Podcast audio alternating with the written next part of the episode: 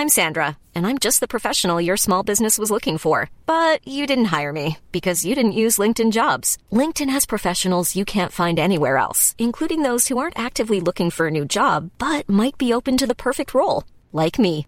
In a given month, over 70% of LinkedIn users don't visit other leading job sites. So if you're not looking on LinkedIn, you'll miss out on great candidates like Sandra. Start hiring professionals like a professional. Post your free job on linkedin.com/people today.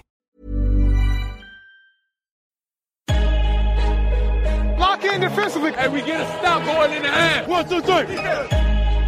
Attack, attack, attack.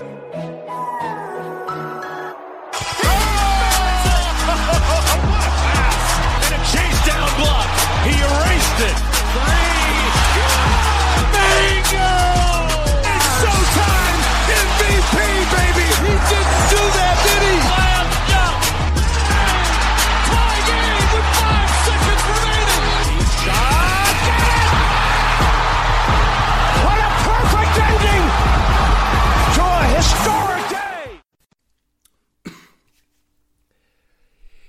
Salut à tous, bienvenue dans l'épisode numéro 109 du podcast Dunk Hebdo. Très très heureux de vous retrouver pour un nouvel épisode.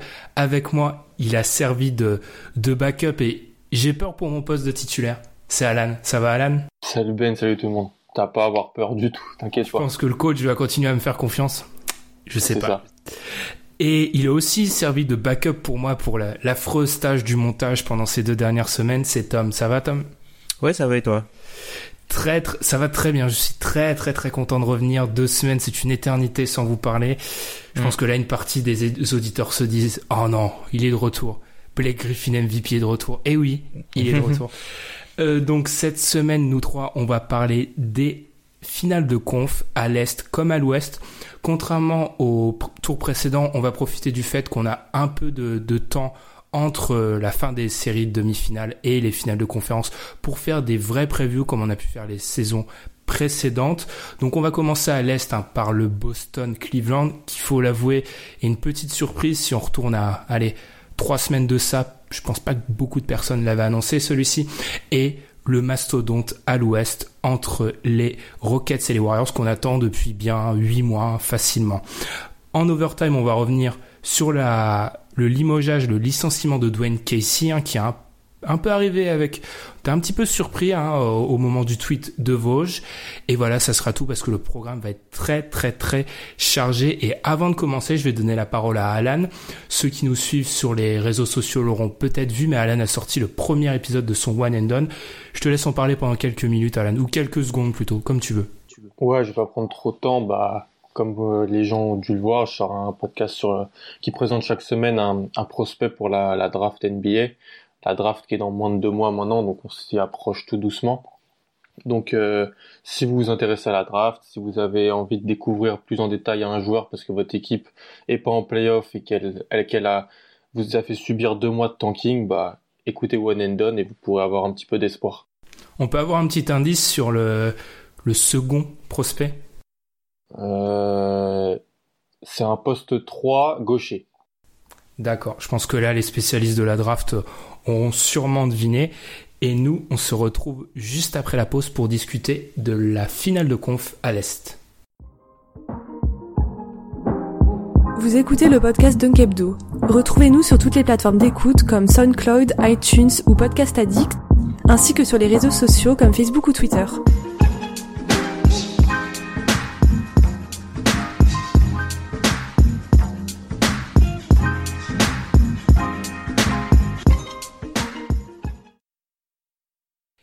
Boston Celtics tête de série numéro 2 affrontent donc les Cleveland Cavaliers tête de série numéro 4 dans la finale de conf à l'Est. Les Celtics ont fini la saison régulière avec un bilan de 55 victoires et 27 défaites.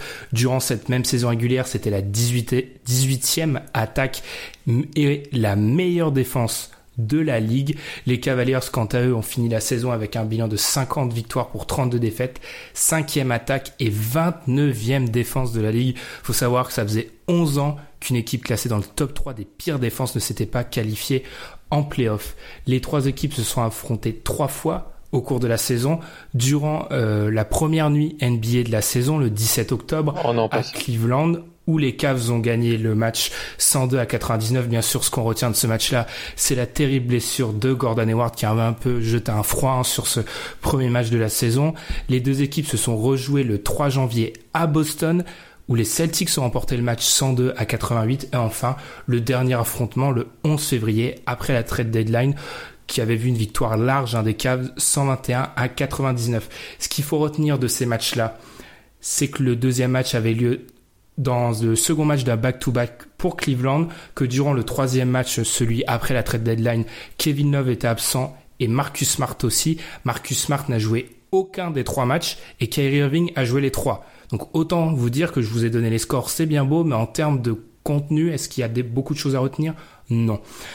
Les Celtics ont remporté leur euh, premier tour contre les Bucks en 7 matchs, puis ont passé les Sixers en 5 matchs. Quant aux Cavs, c'est un peu l'inverse. Ils ont pris 7 matchs. Non, justement, c'est la même chose. Ils ont pris 7 matchs pour se défaire des Pacers et ils ont infligé un sweep à la tête de série numéro 1 qui est Toronto.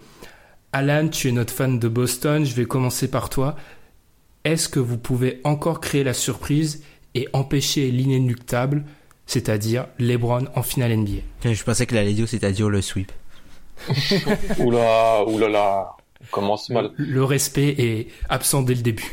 Voilà, il n'y a pas de respect. Euh, en début de saison, j'aurais donné une petite une chance aux Celtics de, de pousser LeBron dans ses retranchements avec l'équipe qu'on avait, mais là, euh, avec euh, avec les joueurs qu'on a, avec parce que c'est pas que, que Kyrie et Ward qui manquent, c'est d'autres joueurs euh, également. C'est des rotations à 8, 9 face à un LeBron qui qui est euh, qui ne quitte plus le qui est stratosphérique, qui qui qui fait qui fait un taf monstrueux.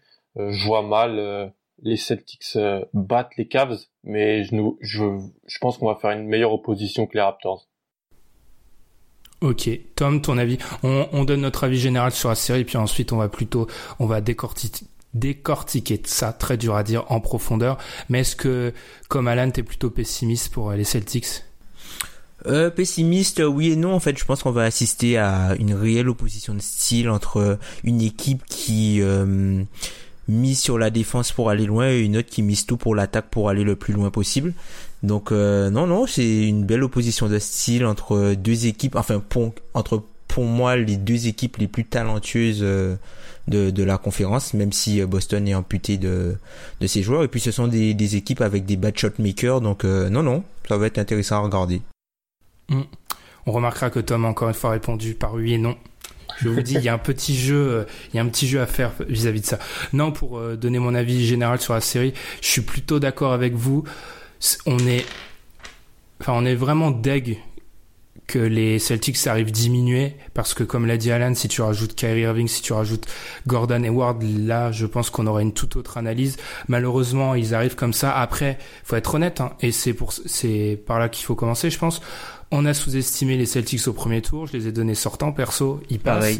On les a sous-estimés au second tour. Ils ont, mais alors, il est trompeur le 4-1, mais le fait est qu'ils ont réussi oh, à être une grosse équipe et qu'ils ont, qu'ils ont surtout montré aux Sixers comment on exécute sur un terrain de basket. Donc, Alan, est-ce qu'on n'est pas en train de les sous-estimer encore une fois? Parce que ils ont des arguments quand même. Et on va rentrer sur le match-up. Moi, je vois que les ailiers qui peuvent poser un problème aux Cavs, je vois pas mal de choses qui peuvent poser problème aux Cavs. Alors Ford aussi, ils ont des arguments, ces Celtics. Ouais, il y a des arguments. C'est vrai que bon, je les avais donnés vainqueurs face aux Bucks, et mais ensuite je les avais donnés perdants contre les Sixers. C'est Brad Stevens qui a été incroyable dans les dans les grosses fins de match, mais je pense que euh, face aux Cavs, euh, il y a moyen d'exploser en fait. Il y a moyen d'exploser face à face à LeBron et, et c'est ce tout pour l'attaque comme l'a dit Tom. Euh, LeBron qui est vraiment un chef d'orchestre, qui est un chef d'orchestre inarrêtable et à côté si ça met dedans ça va être très dur. Euh, on a des arguments, on a un effectif bien différent de l'année dernière, c'est-à-dire qu'on est plus long sur les postes pour défendre, euh, sur les extérieurs. Nos forwards sont plus longs. On a plus de gens à envoyer sur le broad, même s'il est inarrêtable. On a des, du personnel à lui mettre sur le sur le dos pour essayer de ralentir ce qui est ralentissable. Euh, je sais pas si ça se dit, mais les gens ont compris. Euh, et ouais, ça va être. Il y a, y a des choses à faire. On peut aller gratter quelque quelque chose mais va vraiment falloir que tout se passe très bien pour, pour nous et c'est pas les sous-estimer, c'est juste euh, bah, au bout d'un moment peut-être on atteint le, le, maximum en fait. Le maximum c'est LeBron James. C'est ça Tom. Enfin je sais que toi euh, et j'étais plutôt d'accord avec toi, on avait mis en, en cause on doutait de l'attaque des Celtics. C'est passé contre les Bucks qu'ils ont réussi à faire déjouer les Bucks. C'est passé contre les Sixers, ils ont réussi à faire déjouer les Sixers. Là, on peut se dire que peut-être elle est trop haute la marche pour les pour les pour les, les Celtics. Je vais y arriver. Parce qu'on on est quand même sur une équipe des Cavs qui sort d'une demi-finale de conf avec un offensive rating à 121. C'est une machine offensive. Bah du coup, enfin la défense des Celtics, elle est très bonne, mais je pense que contre les Cavs, en fait, la la, la défense des Cavs, elle est pas bonne. Enfin, elle est très moyenne, pour ne pas dire pire que ça. Mais leur meilleure défense, ce sera l'attaque. Parce qu'en fait, les Cavs, ils sont très mauvais sur transition et euh, Boston génère aussi une partie de son attaque sur transition. Plus les Cavs mettront dedans, plus ce sera difficile pour moi, pour Boston, de scorer de l'autre côté. Hmm. Et moi, par rapport à la défense de Boston, et Alan le, dira mieux que moi, ce, qui a été impressionnant, je pense, sur les deux premiers tours de la part de Brad Stevens, ça a été complètement neutraliser Giannis d'une certaine façon. Je trouve qu'on parle pas assez du fait que au niveau de son plan de jeu, il a quand même bien limité Giannis, notamment dans les fins de match. Et Boston a joué énormément de fins de match serrés dans ses playoffs. Et ensuite Ben Simmons, où là ça a été éclatant. En fait, il a il a su euh, utiliser le fait que ces mecs-là ont pas de shoot pour en fait euh, en faire pas des éléments négatifs, mais grandement limiter leur impact. Le vrai problème qui, qui vont connaître sur cette série, c'est qu'ils jouent LeBron, que LeBron tire, que LeBron est en réussite, et que du coup, ils affrontent un joueur d'ISO qui est d'un tout autre niveau que ceux qu'ils ont pu affronter précédemment. Or, si la défense des Celtics c'est une bonne défense collective, c'est pas une défense où il y a des joueurs élites en 1 contre 1 qui sont capables de complètement éteindre quelqu'un juste leur vis-à-vis sur du pur 1 contre 1. Et là, je doute un peu de leur capacité à, défendre ces caves-là, en fait. Mmh. Bah, tu, parles, tu fais bien de parler de, de LeBron James euh, en ISO sur ses playoffs. LeBron James joue en moyenne 9 possessions par match en isolation sur ses playoffs. Il a une fréquence de 30%, donc euh, il le joue à peu près, euh, on va dire une fois, une fois sur trois, qui joue de l'isolation. Et il est dans le 85e percentile à la réussite avec un scandaleux 1.12 à l'isolation. Donc là, Alan, je veux pas te rappeler de mauvais souvenirs parce que LeBron a laissé quelques traumatismes au, au oh, Garden. Ça fait 8 ans hein, que ça se passe pas très bien. Ça se passait bien quand j'étais petit, tout petit. Maintenant, moins bien. Donc c'est peut-être ça en fait. C'est comme comme on l'a dit, on stoppe pas LeBron, mais là euh, c'est encore une fois c'est un match-up où vous avez pas forcément les les solutions. Quoi. Ouais, c'est ça. C'est comme si LeBron c'était en fait c'est l'évolution de Ben Simmons et et de Giannis en quelque sorte. Donc si Stevens avait, avait réussi à comprendre le fait que on pouvait neutraliser quelque peu l'impact offensif d'un d'un Giannis ou surtout d'un Ben Simmons en et en responsabilisant beaucoup plus l'autre euh, euh dominant de chacune de ses équipes, que ce soit Chris Middleton ou euh, Joel Embiid. Bah là face à LeBron c'est pas possible parce que LeBron il sanctionne en fait. Il peut tirer, c'est une menace et donc euh, bah le travail fait par Stevens va être beaucoup moins possible face à LeBron que face à ces deux jeunes joueurs euh, qu'on a vus au tour précédent. Et donc, euh, ça peut poser un gros gros problème. Il y a d'autres problèmes qui peuvent être posés, mais celui-là, il est principal et majeur. Mmh. Mais la défense sur LeBron, enfin, il y a, il y a des joueurs quand même que vous pouvez envoyer, mais ce sera des, des sacrifices à faire. C'est-à-dire que moi, je vois bien. Euh, il va pas, je vois bien Stevens essayer d'envoyer plusieurs combinaisons vu Enfin, je pense pas qu'il y aura grand chose qui va marcher, mais juste pour gêner un peu LeBron et le forcer à réfléchir, je pense qu'il va envoyer du Smart, il va envoyer du Brown, même si Brown il est plus à l'aise sur les joueurs euh, vifs que sur les joueurs puissants. Ouais, il est plus. Comment? Brown, il a souvent pris cher contre LeBron. Ouais, parce qu'en fait, c'est un joueur qui est plus à l'aise pour défendre de face face à des joueurs euh, plus petits et plus rapides que pour défendre face à des joueurs plus puissants que lui. Parce qu'en fait, il est, il est haut sur ses appuis, il est pas, il est pas puissant euh, au sol. Même s'il a un jeu très physique et très agressif, il est pas puissant au sol. Tatum, il est un petit peu light physiquement. Il y a Marcus Morris peut-être qui peut aider. Enfin, à l'époque où il avait signé aux Pistons, on en parlait comme le meilleur défenseur de l'NBA sur LeBron James. Après, il y aura Al Ford, mais Al Ford aura ses problèmes euh, dans cette série vu qu'il va affronter son pire cauchemar, Tristan Thompson. C'est ça, t'as dit, dit pas mal de choses, Tom. Juste par rapport pour donner des stats, euh, les matchs de saison régulière, les deux défenseurs euh, prioritaires sur les Browns ont été Jalen Brown qui l'a gardé pendant 57 possessions et Marcus Morris pendant 55. Donc ça, ça vient un petit peu corroborer ce que t'as dit. Après, moi, j'ai, alors ils ont personne d'aussi peut-être. Alors, Oji Aninobi est qu'un rookie et les stats qu'il a pris contre LeBron euh, sont peut-être euh, ronflantes pour LeBron, mais il y a eu quand même, il a quand même eu un impact visuellement, sur visuellement. Il... Ouais, il y a Ojeleye aussi que j'ai pas mentionné, euh, qui pourrait être intéressant. Mais le problème de Ojeleye, c'est que si tu mets Ojeleye, ben, vu qu'offensivement c'est un joueur négatif, il faut que tu aies un bad shot maker qui arrive à compenser de l'autre côté. Après, le, le le point positif pour les Celtics, c'est que leurs 5 Rosier, Terry Rosier, euh, Jalen Brown, Jason Tatum, Marcus Morris et alors Ford, c'est le meilleur 5 des playoffs qui a joué plus de 50 minutes. Et ce 5-là, potentiellement sur les switches qui arrivent énormément dans l'attaque de Cleveland, tu as, alors certes, c'est pas les meilleurs, mais Brown, Tatum et Morris peuvent tous défendre sur les Browns. Alors certes, Tatum, comme tu l'as dit, Tatum c'est un peu light, Brown, etc. Mais c'est quand même trois joueurs qui sont capables de le faire. Et c'est pas un luxe. C'est pas un luxe parce que parce qu'il y a pas il y a plein d'équipes qui n'ont pas trois joueurs qui tu peux envoyer sur les Browns hein. c'est de me demander aux Pacers par exemple. Ils en avaient pas trois les Pacers. Enfin bref. Alan on parle beaucoup de LeBron LeBron mais c'est un peu caricatural et c'est un peu la lecture facile mais ça va être aussi euh, l'importance des joueurs euh, autres que LeBron. Et Tom en a parlé Tristan Thompson.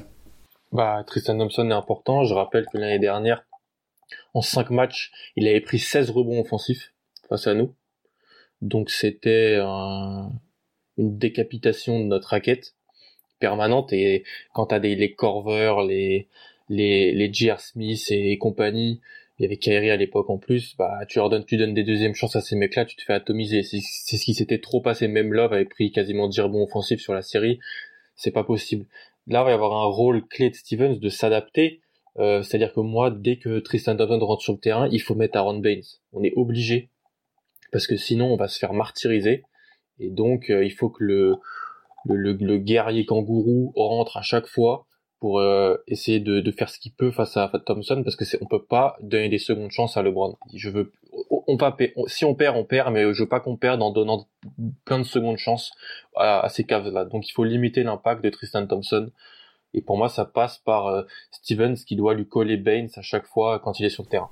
T'as pas un peu peur que Tyron Lou, voyant ça, s'adapte et en fait, du coup, fait jouer LeBron en 4 ou fait jouer LeBron en 4 et ensuite, du coup, tu mets Ford sur LeBron si jamais t'es sur une raquette Ford Baines et on sait bien Ford LeBron, ça peut poser très vite problème. C'est un problème, mais dans les deux cas, t'as un souci, je pense. Donc, mm. euh, j'essaye de masquer le souci des rebonds offensifs et de Thompson après, Orford défensivement sur LeBron, c'est pas c'est pas un match-up que je veux, mais je veux pas revoir Thompson euh, reprendre 16 rebonds offensifs en, 5 matchs. C'est je suis prêt à, vraiment essayer de le bloquer et couper toutes les secondes chances des Cavs. Mm. Ouais, parce que Boston en fait sera dans une euh, une position où ils devront faire le choix entre la fluidité offensive et la fluidité offensive et la solidité défensive puisque le problème de match-up que ça cause, si tu mets des joueurs comme Beans sur le terrain, ben de l'autre côté, offensivement, ce sera beaucoup plus compliqué. Même si bon, on a vu que Beans, il prend les shoots à trois points, il, il, il, il applique un peu euh, ce que Utah, voilà, il applique un peu ce que Utah faisait avec Derek Favors où il le plaçait derrière euh, la ligne à trois points, même s'il est pas forcément très très à l'aise là, mais ça créait du spacing pour les autres et ça permettait de développer un jeu. Mais voilà, faudra faire le choix entre euh, est-ce que tu joues pour maximiser ta défense et te débrouiller offensivement avec la création des joueurs? Puisque Boston a, la, force dans son effectif d'avoir énormément de joueurs qui peuvent passer, shooter et dribbler. Ou est-ce que tu fais le choix de ben, du coup de jouer l'attaque, de jouer le spacing mais de partir dans un, dans un shootout avec euh, les avec les Cavs, ce qui n'est pas forcément une bonne idée. Et ça va, je pense que ça va dépendre aussi de ce que Stevens va se dire. Est-ce qu'il est-ce qu'il va se dire qu'avec sa défense, il est capable de stopper les Cavs comme ils ont joué au tour précédent? Moi personnellement, je pense pas que les Cavs pourront garder le même niveau de jeu puisque en termes d'adresse, les joueurs des Cavs ne vont pas shooter aussi bien, euh, je pense, euh, face à Boston. C'est pas possible. C'est, c'est un peu ça la question. Quels Cavs on aura? Il faut, faut quand même se rappeler qu'on a eu d'un tour à l'autre, on a eu, on a eu d'une équipe. Euh, les Cavs du premier tour, enfin t'enlèves les Browns, l'équipe joue, c'est pas une équipe de playoff, à des mecs qui mettent tous les shoots. Donc c'est un peu, ça aussi, placer le curseur, c'est un peu difficile. Et là, et Alain, je te lancerai là-dessus, mais moi je, je pense que Terry Rosier, il va avoir une importance capitale parce que par rapport au choix que as, dont tu as parlé, Tom, Rosier, c'est le mec à ligne arrière parce que ça, vu qu'on sait que hum, Stevens voit le basket comme arrière, ailier, euh, joueur intérieur, c'est un peu le, le dernier, le vrai dernier joueur d'impact qui leur, qui leur, euh, qui leur reste. Je vais y arriver sur la ligne arrière parce que pour moi, Jalen Brown c'est plus un ailier et ensuite Marcus Smart c'est pas offensivement qui fait, qui gagne son argent. Donc Thierry Rosier, je pense qu'il va avoir une importance capitale parce que faut l'avouer, ça a été souvent on s'est moqué de lui parce que c'était le mec que voulait jamais trader Daniel et il a gagné de l'importance au fil des playoffs. Et pour moi, face à George Hill ou face au backcourt des Cavs, parce que le backcourt des Cavs Certes, euh, J.R. Smith s'est un peu réveillé, mais Jordan Clarkson, c'est le pire joueur au tir de ses playoffs. Il est fantomatique et Georgie a eu un meilleur second tour, mais n'est pas étincelant. Donc, il est moins blessé. Ouais, c'est ça. Je pense que Rosier a une importance mais fondamentale dans, dans cette série. Importance fondamentale. Euh, c'est lui qui a beaucoup le ballon en, en attaque. Et puis, il faut pas sous-estimer aussi, bon, je sais que c'est risible, mais il y a plus de Shane Larkin. Donc, euh, en gros, la rotation sur les guards, bon, comme tu as dit, Brown n'est pas, il joue pas, est plus un forward, mais il joue, il joue beaucoup d'eux. Euh, mais c'est, en fait, on a Rosier, Smart. Donc, euh, vu les capacités offensives de Smart, Rosier a, a un énorme euh, poids dans l'attaque des Celtics, comme euh, Kyrie l'avait, comme Isaiah Thomas l'avait. Et c'est le jeu des, le jeu des Celtics sous Brad Stevens, sous ton, ton guard et ton celui qui a le ballon euh, a une énorme importance et Rosier là et il l'a depuis le début des playoffs. Et il doit prendre l'avantage, ouais. Comme tu l'as dit, il doit prendre l'avantage sur George Hill, sur euh, sur Clarkson. Je parle pas de Rodney Hood, mais sur voilà sur ces joueurs-là. Par rapport à l'attaque des Cavs, du coup, et peut-être moi, ce qui me, je sais pas vous, mais moi, ce qui me fait un peu peur, c'est quand on regarde les Celtics, c'est la seule équipe parmi les trois dernières qui n'a pas encore gagné un match par plus de 20 points. En fait, ils ont pas fait de blowout, là encore, les, les, les, Celtics. Et ce qui me fait un peu peur face à cette équipe des Cavs, c'est qu'on l'a bien vu dans la série contre Toronto, un peu moins contre les Pacers, mais on se souvient de leur dernier run en playoff. C'est une équipe qui a une puissance de feu immense et qui peut, en 3-4 minutes, marquer 15 points. Et j'ai un peu peur que dans ce style-là, ce qui renvoie encore au choix dont tu avais parlé, Tom, les Celtics soient un peu, un peu justes. Mm. Après les Celtics, ils ont une arme majeure en, en Jason Tatum puisque je pense que Jason Tatum ce sera un mismatch permanent. On a vu que sur les sur les autres séries, c'est un joueur sur lequel tu ne peux pas mettre un joueur plus petit. Si tu lui mets un joueur plus petit de, enfin, la comparaison que je prends n'est pas forcément idéale, mais c'est un peu ce que fait Kevin Durant en fait. Si tu lui mets un joueur plus petit, c'est mort, il score. Il, il, score. Si tu lui mets, euh, enfin, on a vu euh, quand ils ont essayé de mettre Reddick, quand les. Sur Kevin Durant. Ouais, voilà, quand quand euh, quand par exemple les Sixers ont essayé ont essayé de mettre Reddick qui se faisait cuisiner totalement.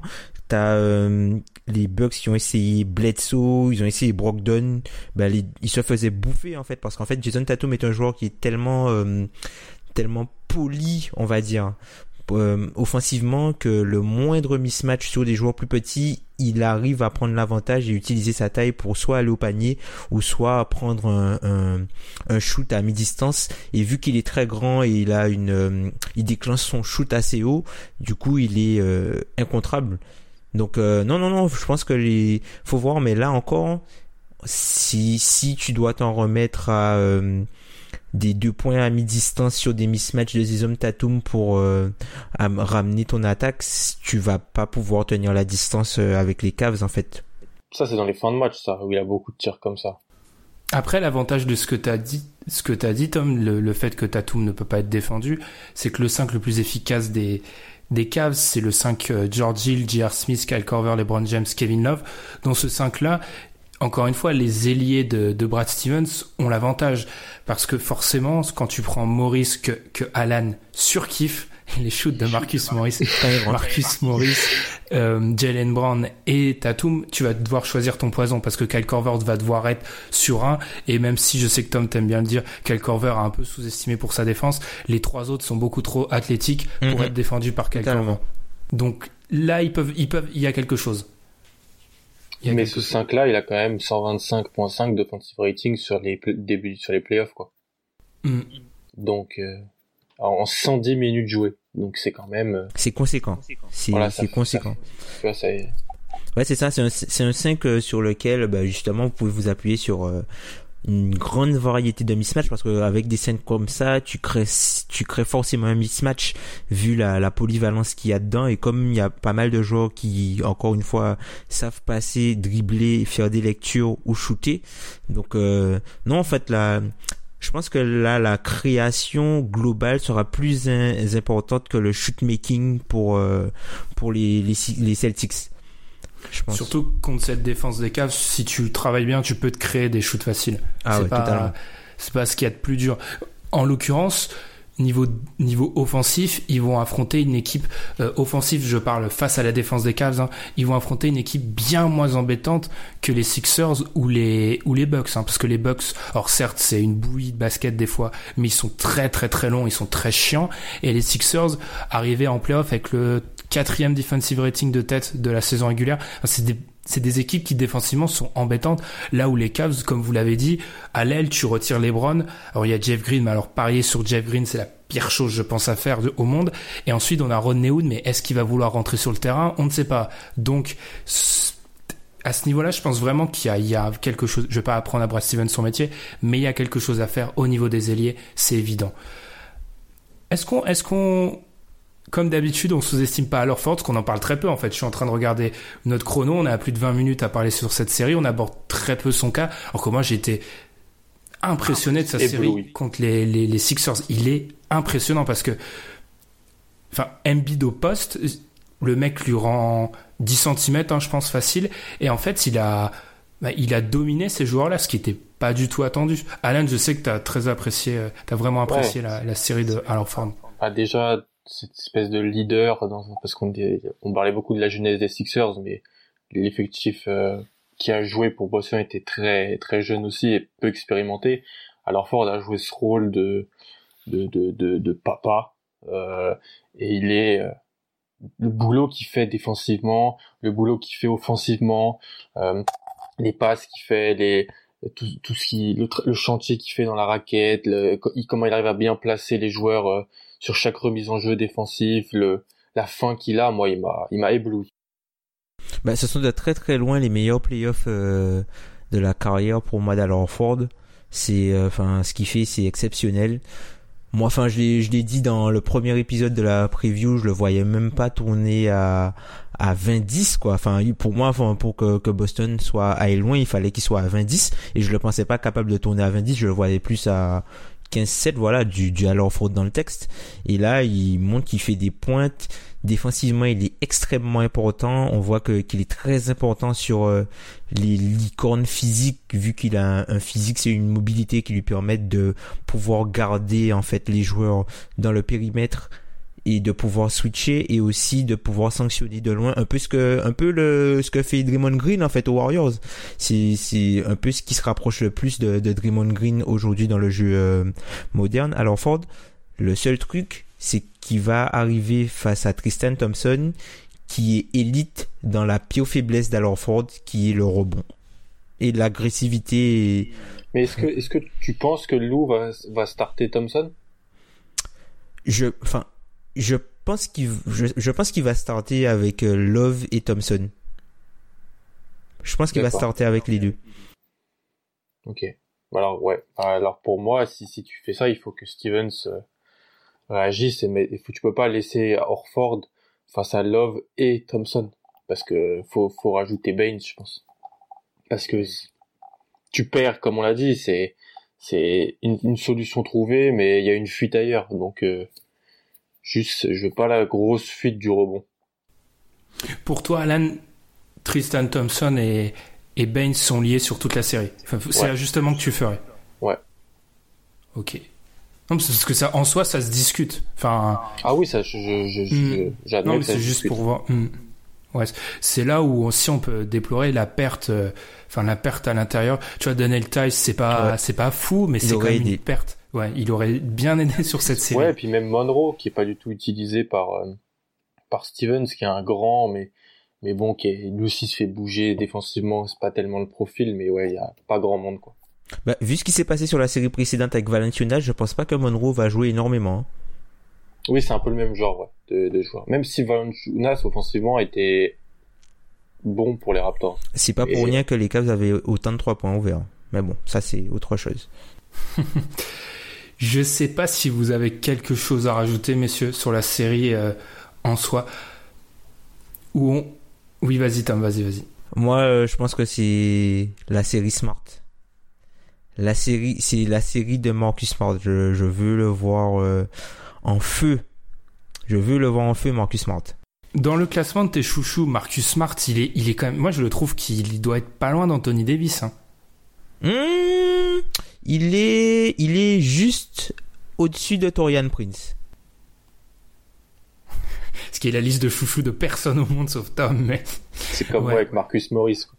Ben, c'est, un Grizzly, c'est juste qu'il joue pas, il joue pas pour la bonne équipe. c'est vrai que c'est, c'est vrai que c'est typiquement Tout- un Grizzly Torian Prince. non, c'est- non, mais c'est que c'est, c'est, un Celtic, c'est comme Tony Allen, il était chez nous avant d'aller chez vous. Ouais, ça va, ça va. Donc, je pense qu'on va se s'acheminer vers le Les le, pro- le pronostic. Alors moi, franchement, il faut apprendre de ses erreurs. Je me suis dit, au début, je me suis dit, bon, c'est les LeBron, c'est les Cavs, c'est les, ces Celtics-là sont diminués, ils ont déjà été valeureux. Puis je me suis dit, alors ça fait quand même deux tours, mon coco, que tu les sous-estimes, il serait peut-être temps d'apprendre de tes erreurs. Et surtout, j'ai vu une stat, mais les Celtics, ils ont pas perdu un match pour l'instant à domicile de ces playoffs. hein. Et sur leur match à, enfin, la différence au, au rating entre leur match à domicile et match à l'extérieur, elle est de 17 points. What? En gros, c'est une équipe totalement différente. Je sais pas. J'avoue que pour les deux séries, mes pronos sont pas arrêtés au moment où j'enregistre. Donc je, ré- je, je réfléchis encore. Tu vas audible. Oui. Alan, si t'as, si t'as ton prono déjà. Moi, je vais dire 4-2.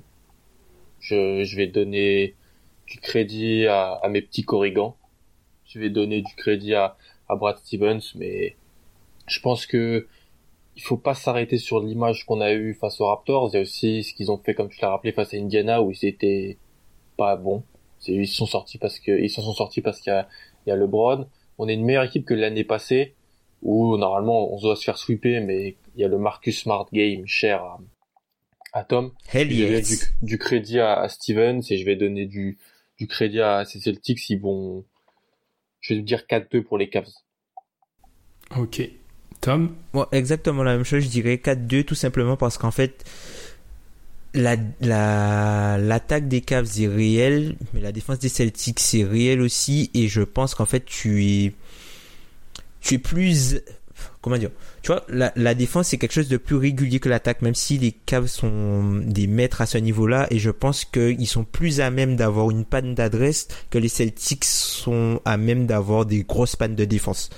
Donc Mhm. je pense qu'ils prendront des matchs, euh, ils vont prendre des matchs sur la série grâce à la défense et aussi parce que les Cavs ne mettront pas dedans. Parce qu'il y a des matchs contre Indiana, les Cavs ne mettaient pas dedans.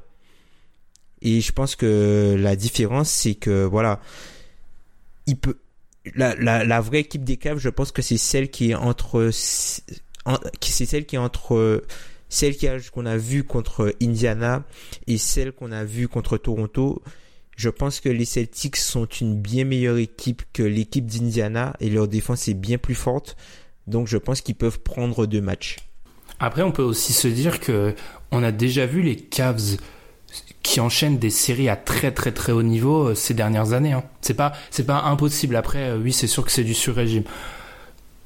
Je vais encore une fois, les, les fans des Celtics vont se dire que c'est de l'acharnement. Je vais pencher vers le 4-1 personnellement pour une raison dont on n'a pas parlé. Il finit pas chez nous. Oh non. Pour une raison dont on n'a pas parlé et qui me pose problème dans les deux séries, c'est que le favori n'a pas l'avantage du terrain et que c'est très vicieux, mais c'est un vrai problème parce que tu as une pression pas possible sur les deux premiers matchs. Euh, pour les Celtics, pour Houston, ça va être le même cas.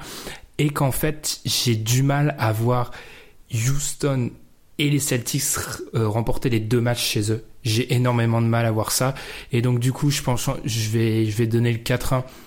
Mais encore une fois, c'est c'est j'ai vu ça sur Twitter notamment des fans des Celtics qui parlaient de manque de respect vis-à-vis de leur team. Leur team horrible. Leur équipe désolé je déteste quand on dit le mot là en plus. C'est pas un manque de respect c'est juste que c'est une équipe qui va pas se laisser battre ils exécutent très bien, mais il y a arrivé à un moment, je pense que là, on le dit à chaque tour, hein, mais là, je pense que là, ça, c'est plus possible de, de passer juste, ouais, à aller grâce à la, à la qualité de l'exécution et au coaching de Brad Stevens. Je, pense malheureusement que ça, ça, ne sera pas le cas. Rien d'autre à rajouter sur cette série euh, qui voit encore les Browns en finale NBA, d'après nos pronostics qui ont été, je le rappelle, totalement cataclysmiques depuis le début de la, des playoffs? 8 ans de suite. 8 ans de suite, ouais. Ouais, c'est, assez fou. Et nous, on se retrouve juste après la pause. Est-ce que je peux parler de plat de résistance? Oui et non, mais on se T'as retrouve. parlé de mastodonte. J'ai parlé de mastodonte, ouais. On se retrouve juste après la pause pour la finale de conf à l'ouest cette fois-ci.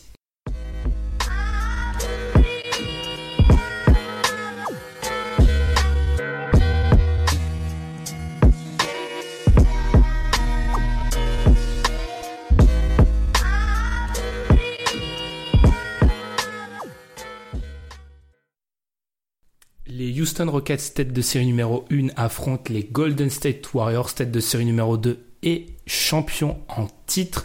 Les Rockets ont fini avec le meilleur, le meilleur bilan de la ligue, 65 victoires et 17 défaites. C'était la deuxième attaque de la ligue et la sixième défense. Aux Warriors, ils ont fini avec un bilan de 58 victoires pour 24 défaites, meilleure attaque de la ligue et neuvième défense de la ligue. Je tiens cette stat de 538, mais qu'il a expliqué dans son podcast. 538. 538 pour les, pour les fans de Jacques Toubon. Euh, les, les Rockets avaient un offensive rating de 112.2. Les Warriors avaient un offensive rating de 112.3. Les deux équipes étaient donc au-dessus de 112.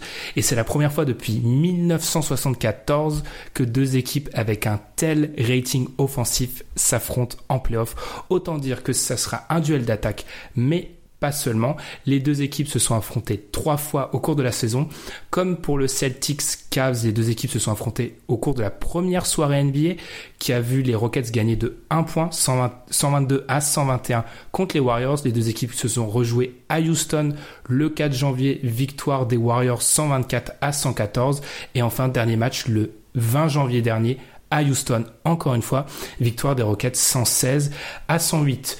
Ce qui est bon de préciser, c'est que le deuxième match n'a pas vu euh, James Harden et Kevin Durant sur le terrain, que le troisième match n'a pas vu Trevor Ariza jouer et qu'on n'a jamais vu au cours de ces trois matchs le Hampton 5 comme il est, comme les journalistes américains l'appellent, c'est-à-dire le 5 des Warriors, la def lineup actualisée avec Kevin Durant. Les Rockets ont remporté leur premier tour en 5 matchs contre Minnesota, ont remporté le second tour en 5 matchs contre Utah. Pour Golden State, c'est pareil, 5 matchs contre les Spurs, 5 matchs contre les Pelicans.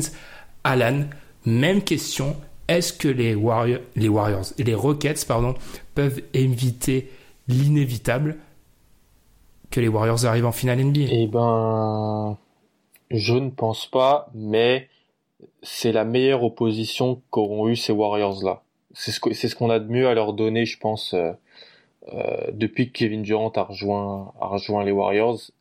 Ces Rockets là sont la meilleure euh, la meilleure opposition qu'on peut leur donner et ils vont ils vont pour moi quand même réussir à passer et ça prouve bah, qu'ils sont bah, dans leur dans leur classe à eux tout seuls quoi. C'est très intéressant ce que tu as dit, meilleure opposition c'est une des meilleures oppositions pour les Warriors tout court depuis qu'ils sont au sommet, même avant l'arrivée de Kevin Durant, Tom. C'est vraiment, on peut classer ça dans le top 3 des oppositions qu'ils ont, qu'ils ont, dû, euh, qu'ils ont dû affronter.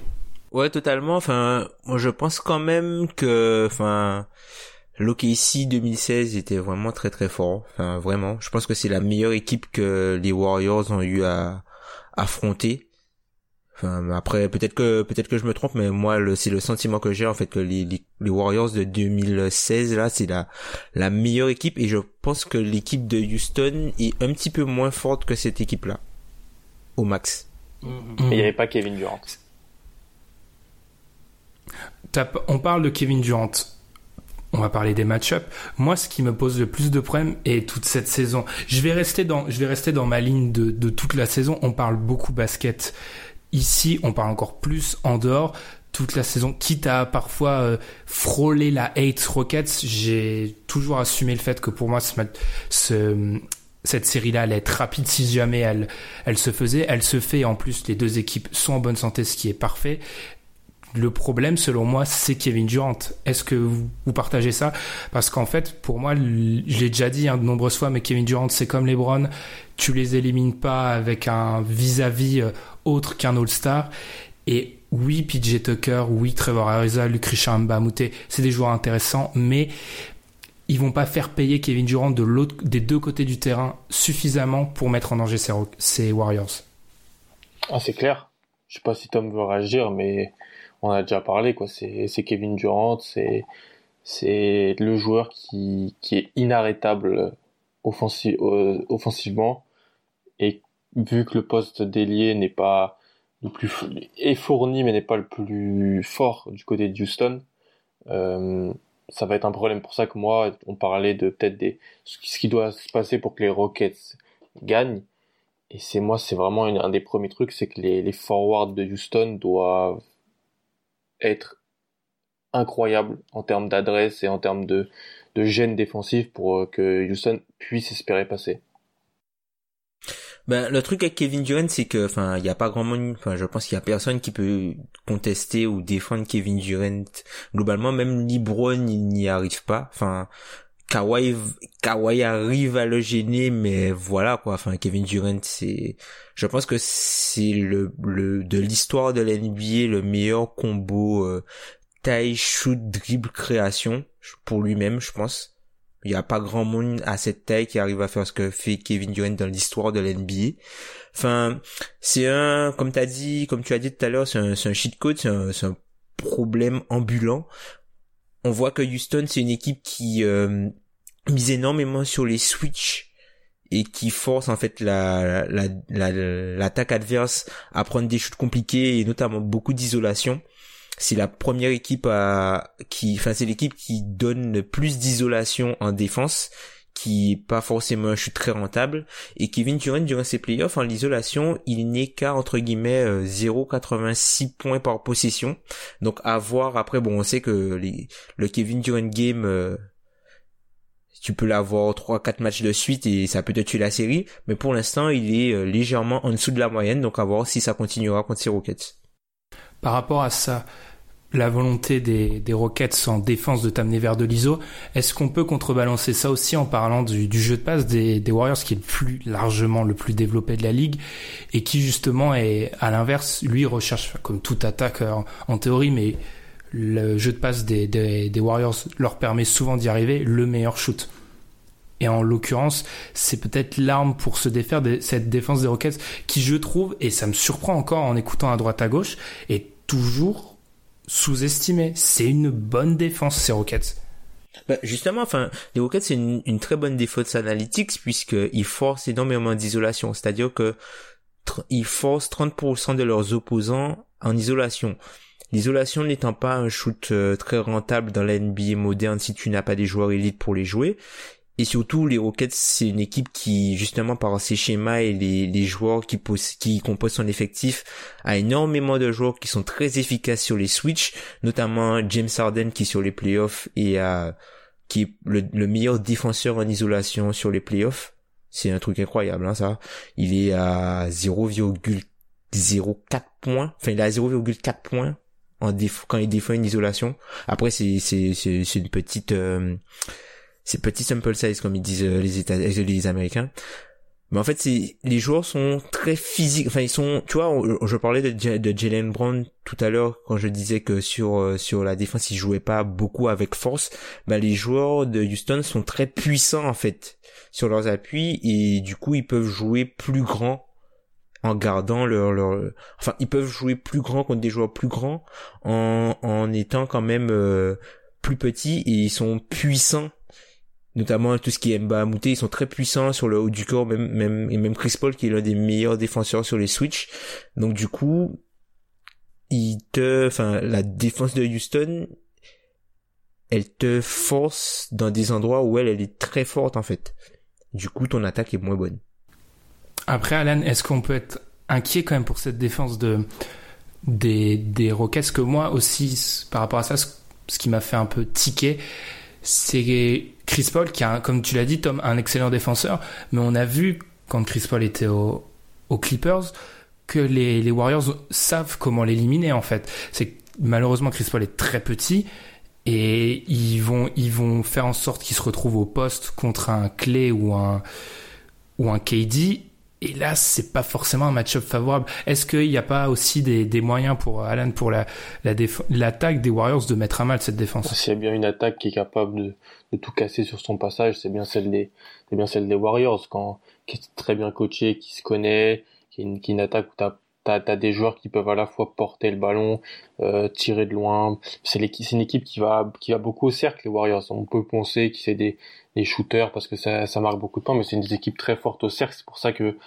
Clint Capella va être très important pour pour Houston et qui peut poser un problème sur sur l'adresse dans la ce que s'appelle la restricted area pour les, les Warriors. Mais les Warriors, oui, peuvent vraiment mettre à mal cette défense euh, parce que on force de l'ISO, mais forcer de l'ISO face à Curry qui est certes diminué et Durant, c'est c'est pas la même chose que de forcer de l'ISO contre d'autres équipes. Mm, totalement. Puis les shoots à mi-distance aussi. Tu parlais, Tom, des, des Rockets qui te, qui te forcent à prendre des shoots peu rentables. Les Warriors à mi-distance, et notamment Kevin Durant, c'est automatique. C'est vert, ouais. c'est automatique. Donc donc là, c'est peut-être euh, encore une fois, il y a y a pas de moyen de défendre parfaitement. C'est c'est c'est Warriors. Moi, c'est par rapport ma vraie ma deuxième vraie crainte en dehors de Kevin Durant, c'est l'autre côté du terrain. On a parlé de cette Hampton 5, c'est-à-dire Stephen Curry, Clay Thompson, André Godala, Kevin Durant, Draymond Green.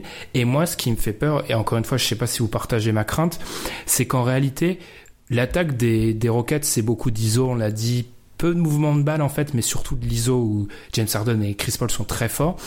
Et ce qui m'effraie un peu, c'est que ce fameux Hampton 5, et je déteste ce surnom, je sais pas pourquoi je l'utilise, ils ont la capacité de switcher à l'infini sur euh, James Harden. Alors certes, les défenseurs seront pas parfaits, notamment Draymond et, et aussi, si on veut. Enfin, la taille de de Darden et sa capacité à accélérer, décélérer peut poser problème, mais c'est un match-up que connaît pas encore James Harden, ça. Un 5 contre qui, en fait, ils peuvent enchaîner les switches, ça va pas leur poser vraiment de problème. Et ce qui me fait peur, c'est qu'ils sont tellement euh, dépendants de l'ISO, j'ai peur qu'ils se retrouvent dans une situation où on demande à James Harden de scorer des ISO très très très durs sur des gros défenseurs euh, pour espérer tenir dans, dans le match. Ben justement, je pense que ça, à la longue, c'est ça sera plus rentable. à la longue, ce sera plus rentable parce que c'est bien beau d'abuser des switches et de forcer des switches sur des défenseurs moyens, c'est-à-dire euh, enfin globalement des pivots qui sortent euh, sur le périmètre, mais à partir du moment où là là je pense que ils vont plutôt chercher à obtenir des switches sur Stephen Curry ils vont jouer des, des, small pick and roll et forcer, euh, essayer de, de, de, jouer Harden sur Curry, je pense. Hein. Il va falloir faire travailler. Qui en soi n'est pas. Alors Curry n'est pas parfait, mais ça passe quoi. Je sais pas ce que tu en penses, mais c'est pas. C'est pas un match. C'est pas un match-up négatif. Là où on a vu dans la série d'avant que sur pick and roll, il se retrouvait des fois avec Harden au large, avec qui se voyait défendre par Gobert, et là c'était c'était oui. fini. Et c'est c'est c'est un monstre à cinq têtes c'est cette équipe des Warriors c'est les, les cinq peuvent te peuvent te mettre à mal après moi je pense et j'ai entendu ça dans un podcast de Zach Lowe sur ESPN où il faut essayer de vraiment cibler et faire travailler Curry parce que il vient de revenir c'est pas le Curry de 2017 c'est c'est pas non plus le Curry 2016 où il avait des problèmes et tout ça. C'est un petit, un petit peu entre les deux, mais c'est pas le meilleur Curry qu'on ait eu. Et il a quand même été blessé longtemps, donc il faudrait le cibler, surtout quand t'as Chris Paul et James Harden dans ton bas. S'il y a quelque chose à faire, je pense que c'est essayer de d'exploiter euh, potentiellement la, la, la faiblesse de, de Curry due à sa blessure. par rapport à ça, est-ce que, encore une fois, je vais vous demander votre avis.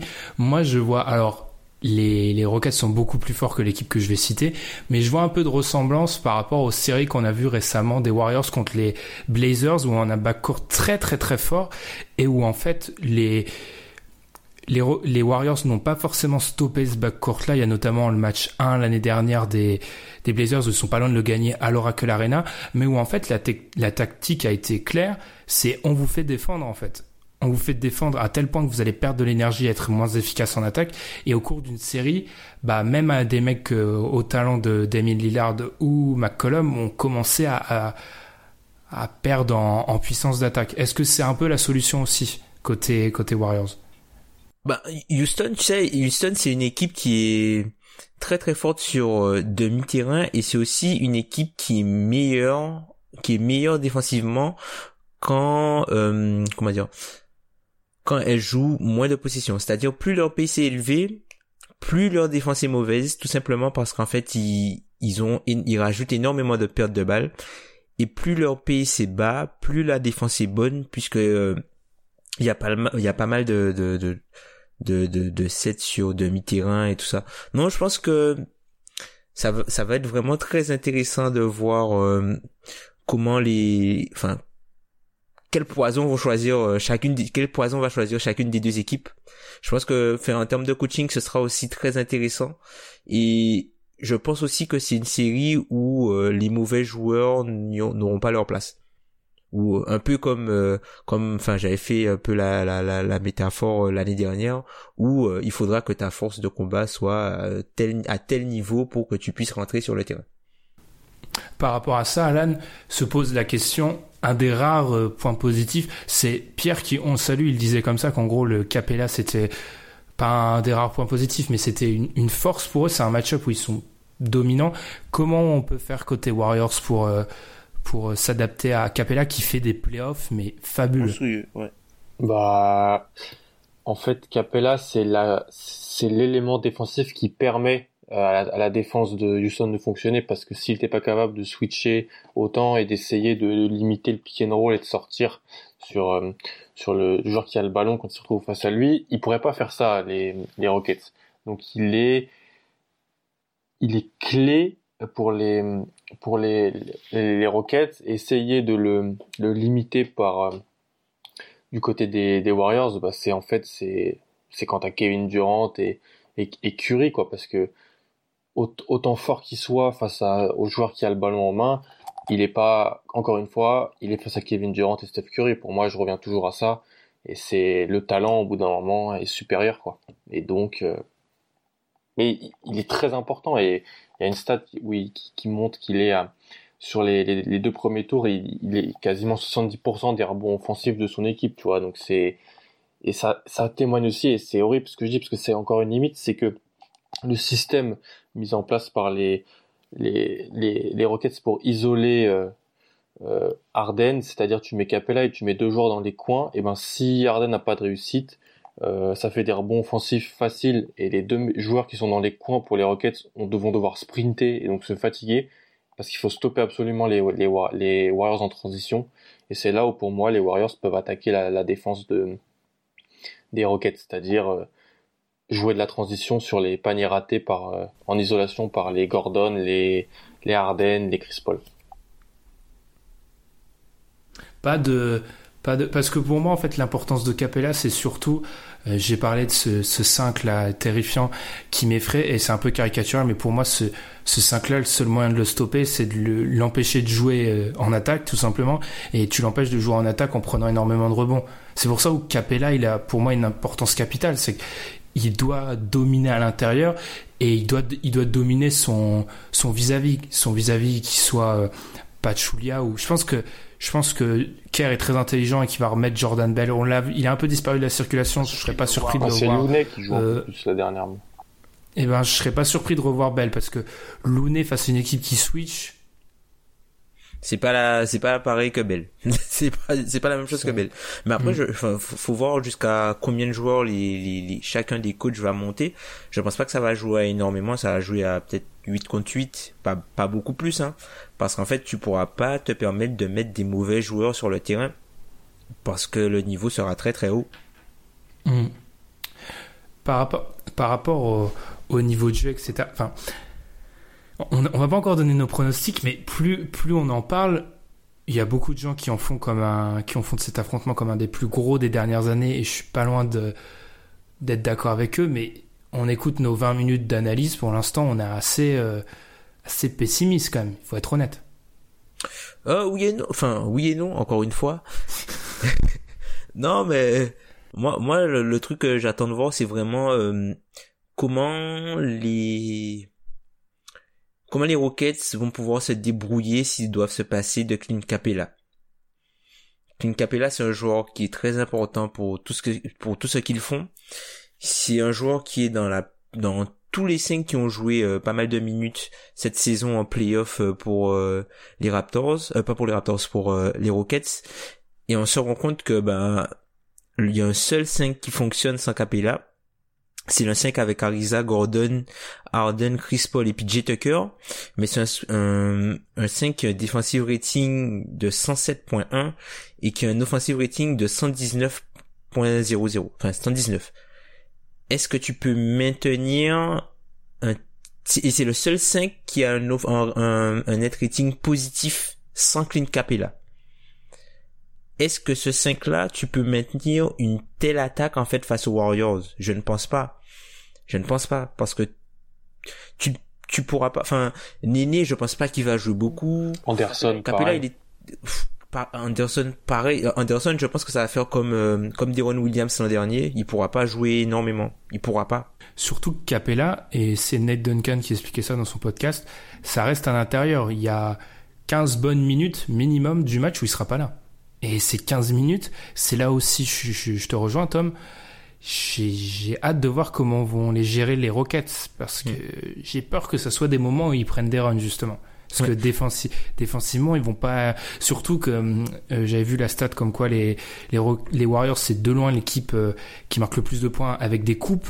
Euh, Si avec des coupes t'as pas de de, de grands baobab capable de, de défendre la raquette, tu peux très très vite sombrer. Bah, ça va voir, on va voir tout de suite ce que euh, D'Antoni va privilégier dans, dans, son schéma défensif. Est-ce qu'il va privilégier la capacité à switcher ou la protection du cercle? Et là, ce sera un choix à faire.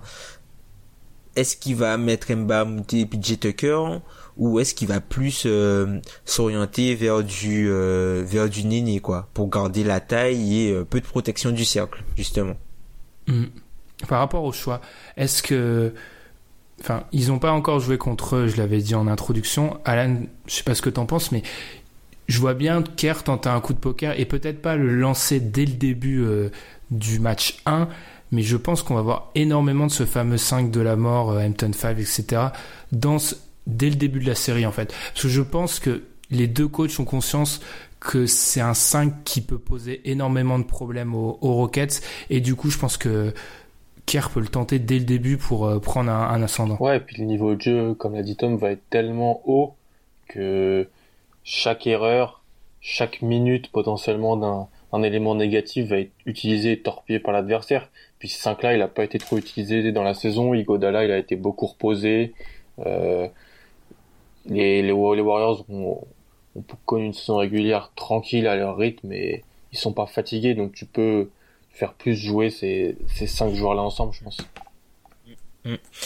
Moi, le truc qui, qui est le plus... Euh, la chose qui va faire vraiment la différence pour moi, en fait, c'est que tu vois comparé, t'as as relevé énormément de choses au début dans ton introduction quand t'as parlé des trois affrontements qui ont eu lieu avec les joueurs absents, les joueurs présents. Il y a une constante qu'on n'a pas encore évoquée, c'est Draymond Green qui n'est plus le même joueur qu'en saison régulière. Et je pense que là, ça va faire toute la différence. Parce que... Ça, la l'évolution de Draymond Green, c'est un truc. Euh, c'est même pas qu'on n'en parle pas assez, c'est que c'est incroyable. Par rapport à ces stats que je vais retrouver dans quelques secondes, ces stats par rapport à, à Anthony Davis, qui, quand même, on parle d'Anthony Davis, hein, qui a fait une grosse série. Il a fait un, une série absolument incroyable contre Anthony Davis. Il a défendu 38 possessions par match. Anthony Davis tournait à 13 points de moyenne. Il avait plus de balles perdues que de passes décisives et il tournait en, termes de réussite à 44% au tir. c'est incroyable contre Anthony Davis. Hein, Draymond Green, et je suis d'accord avec toi, Tom, c'est un, facteur important qui surtout a, comment se retrouve dans ces playoffs. Et ça, me fait un, ça me fait un peu peur en fait. Ça me fait un peu peur parce que je me demande sur le, les cinq plus petits si ils trouvent un moyen de faire de Clint Capella un élément pas négatif mais difficilement euh, jouable. Tu mets qui face à Draymond pour le l'embêter? Pas, pas grand monde. Puis même offensivement, je pense que le choix qui est fait et qui est quasiment obligé quant à Curry, Thompson et KD, c'est en fait de laisser euh, Green shooter. Et vu qu'il est plus en réussite, et eh ben t'es es doublement doublement mis à mal parce qu'en défense il a un impact, une influence qui est qui est grandiose. Après, je pense que Eric Gordon va devoir jouer énormément, tout simplement parce que les, les, les Rockets ne pourront pas se permettre d'avoir uniquement deux créateurs constants. Il leur faudra un troisième créateur. Mais ce problème, c'est qu'il il, met pas trop dedans depuis le début des playoffs, Gordon. Donc il faut. Ouais, il, est, il est très, il est très irrégulier, mais même pour sa capacité à créer. Tu vois, on, quand on parlait des Celtics, j'ai mentionné le, le fait qu'ils aient des joueurs qui savent passer, shooter et dribbler. Sauf que en fait, les deux points de création au niveau des Rockets, et c'est l'une des raisons pour lesquelles ils ont l'un des plus, enfin le plus bas turnover rate des playoffs, le ballon est dans des créateurs, dans les mains de, créateurs euh, exceptionnels en, en, Chris Paul et James Harden. Sauf que face à une défense aussi élite que les Warriors, je pense que tu n'auras pas, euh, tu auras plus de difficultés à créer des shoots rentables pour des joueurs dans les coins par exemple qu'à devoir te créer un shoot à mi-distance en profitant d'un mismatch. Et je pense que là, dans cette série-là, dans les line-up, le fait de pouvoir créer son shoot sera plus valuable, entre guillemets, que le fait de pouvoir sanctionner dans un corner à trois points. Mhm. Surtout que la défense des Warriors, c'est la meilleure contre le tir à trois points sur ces playoffs. C'est quelque chose qu'ils savent. Euh, oui, mais c'est clair que c'est un peu caricatural, mais les Rockets risquent de vivre et mourir avec la réussite de leur ISO. C'est un élément clé de leur jeu et c'est euh, ce que tu peux mettre ce que tu peux mettre en place pour euh, gêner les Warriors. Parce que si on regarde un peu plus euh, big picture, j'aime bien cette expression américaine, je sais pas, le, le, si on regarde un peu plus en, en, en général, ce qui a gêné les Warriors, les équipes qui ont gêné les Warriors sur, sur ces dernières années, de toute façon il y en a deux, c'est le Thunder et les, et les Cavs, qu'est-ce qui leur a gêné C'est qu'en fait, ces deux équipes avaient deux joueurs qui jouaient énormément d'ISO et qui les rentraient les ISO à des niveaux euh, élite, élite, élite. Mm. C'est ce que vont devoir faire James Harden et, et, et, et Chris Paul. De toute façon, honnêtement, il n'y a pas de secret pour que ces si les Warriors, si les Rockets, je vais y arriver, veulent passer, il faut que ces deux joueurs-là sortent pas des bonnes séries. Il faut pas qu'ils sortent des excellentes séries. Il faut qu'ils sortent des séries historiques. Mm. C'est aussi simple que ça. Il faut qu'à côté ça mette un peu, ça mette dedans parce que il y a des, j'ai vu des stats euh, pas très ronflantes sur le pourcentage des des role players de de Houston où à trois points ça met rien à part PJ Tucker ils sont tous en dessous de 35% euh, sur les sur ces playoffs les Ariza Gordon même Gerald Green euh, ou euh, Mba Amouté, avec beaucoup de tentatives par match. S'ils si, veulent passer, il faut que ces pourcentages augmentent et que ça sanctionne à trois points à côté. Ouais, c'est ça. Après, Houston, c'est une attaque qui fait du volume. Hein. C'est une fait, du, ils font du volume euh, en prenant un maximum de tirs, même s'ils en ratent plus, même s'ils ratent plus de tirs à trois points, plus ils en prennent, plus ils ont des chances de les mettre. Et euh, deux, ça fait toujours plus que trois sur des matchs à longue possession en fait. Enfin, à... donc euh, non non, c'est c'est eux, ils ont une stratégie vraiment de volume sur le tir à, tir à trois points. Donc il faudra qu'ils en rentrent. Euh, il faudra qu'ils en rentrent. Je sais pas si encore une fois quelqu'un a quelque chose à rajouter ou si on s'achemine direct vers le moment où on se ridiculise les, pronostics. Mm. Moi, bataille, bataille des coachs, j'ai beaucoup aimé la, bataille des coachs entre Mike D'Antoni et, et Quinn Schneider, qui après s'est résumé au talent de, Chris Paul qui fait un match 5, euh, enfin, bref, au talent de Chris Paul et, de James Harden. Moi, j'ai envie de voir en fait qui va mettre le premier coup et voir les ajustements. Je pense que c'est ça va être euh, super intéressant euh, à, à regarder puisque en termes de talent, c'est quand même du très très haut niveau. Il y a probablement, euh, allez, quatre joueurs du top 10 NBA, on va dire, si on considère que Mhm, Chris Paul ouais. est top 10 NBA. Enfin, pour moi, il l'est. 6 joueurs du top 20-25, si tu rajoutes Clay et Draymond. Par rapport aux ajustements tactiques, justement, encore une fois, on va croire que les Rockets, enfin je l'avais dit par rapport aux Rockets, mais j'ai peur que D'Antoni... Aucun coach en NBA n'a autant de solutions que Steve Kerr. Steve Kerr a une solution pratiquement à tout vu son effectif, mais j'ai peur qu'en fait, c'est une équipe euh, très, euh, je vais pas dire buter les Rockets, mais ils ont leur façon de jouer. Elles dominent contre euh, 28 équipes NBA, mais j'ai peur que leur capacité d'adaptation soit très très très réduite contre les Mais il le Warriors. dit, même d'Anthony, il dit on va pas changer. Il le dit. Il l'a dit Mm. après le match face à Utah, c'était Utah, mais c'est un match où ils perdent et tu peux te dire il y a un puis deux matchs à Utah, ah est-ce qu'ils vont changer? Il dit non, nous on va rester, on va faire la même chose. C'est la philosophie d'Anthony et c'est pour ça que en playoff il a eu des difficultés. Ouais, l'une des grandes différences majeures entre les deux équipes, c'est que Golden State peut jouer comme joue Houston, mais Houston ne peut pas jouer comme joue Golden State. Mm. C'est ça là. On verra, hein, mais du coup, on va, s'acheminer vers les pronostics. Cette fois-ci, je vais le dire en premier, je grille la priorité. Moi, il y a un truc, je pense, un fait déterminant. C'est au mois de janvier, quand Clint Capella est arrivé en expliquant on est la meilleure équipe de la NBA. Les Warriors, je suis persuadé de ça, fonctionnent à l'ego.